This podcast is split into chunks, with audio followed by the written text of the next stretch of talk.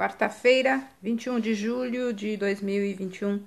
A leitura do texto bíblico está no livro de Provérbios, capítulo 17, versículo 1. O título é Convivência. Certo pastor, em seu trabalho de visitação, visitou duas famílias que o deixaram pensativo.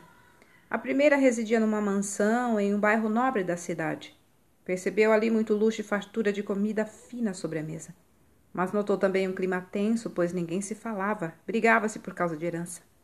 Dias depois, foi ver uma família que morava numa casa rústica fora da cidade. Era um clã numeroso em que todos trabalhavam na roça. Na hora do almoço, iniciado com uma oração de gratidão a Deus, o pastor percebeu um clima de descontração e bom humor em torno da mesa. A comida era simples, feijão com arroz e ovo frito, mas temperada com contentamento. Todos brincavam, riam e conversavam entre si. A modéstia do lugar e da comida não tinham a menor importância diante da alegria do encontro familiar. Quando o livro de Provérbios foi escrito há milhares de anos, os sábios da antiguidade já tinham observado o suficiente sobre a vida em família.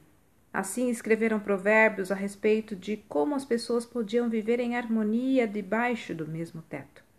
Um exemplo inspirado por Deus e registrado na Bíblia é: Melhor é ter pouco com o temor do Senhor do que ter um grande tesouro acompanhado de inquietação. Famílias como as citadas, a raiz do problema parece não estar no fato de serem ricas ou pobres. Há famílias abastadas se relacionando bem e famílias pobres que não se entendem. Antes, a convivência entre as pessoas tendem a ser pacífica quando elas temem o Senhor, não dando lugar ao orgulho e às más línguas que só causam divisão. Assim, você pode não ter riqueza material e talvez nunca tenha, mas com a ajuda de Deus está ao seu alcance algo que falta em muitos lugares: a boa convivência com seus achegados que enriquecerá a sua existência. Olha, o convívio amigável é possível, na riqueza e na pobreza, na saúde e na doença, se houver temor a Deus. Texto retirado do presente diário da Rádio Transmundial, edição 24.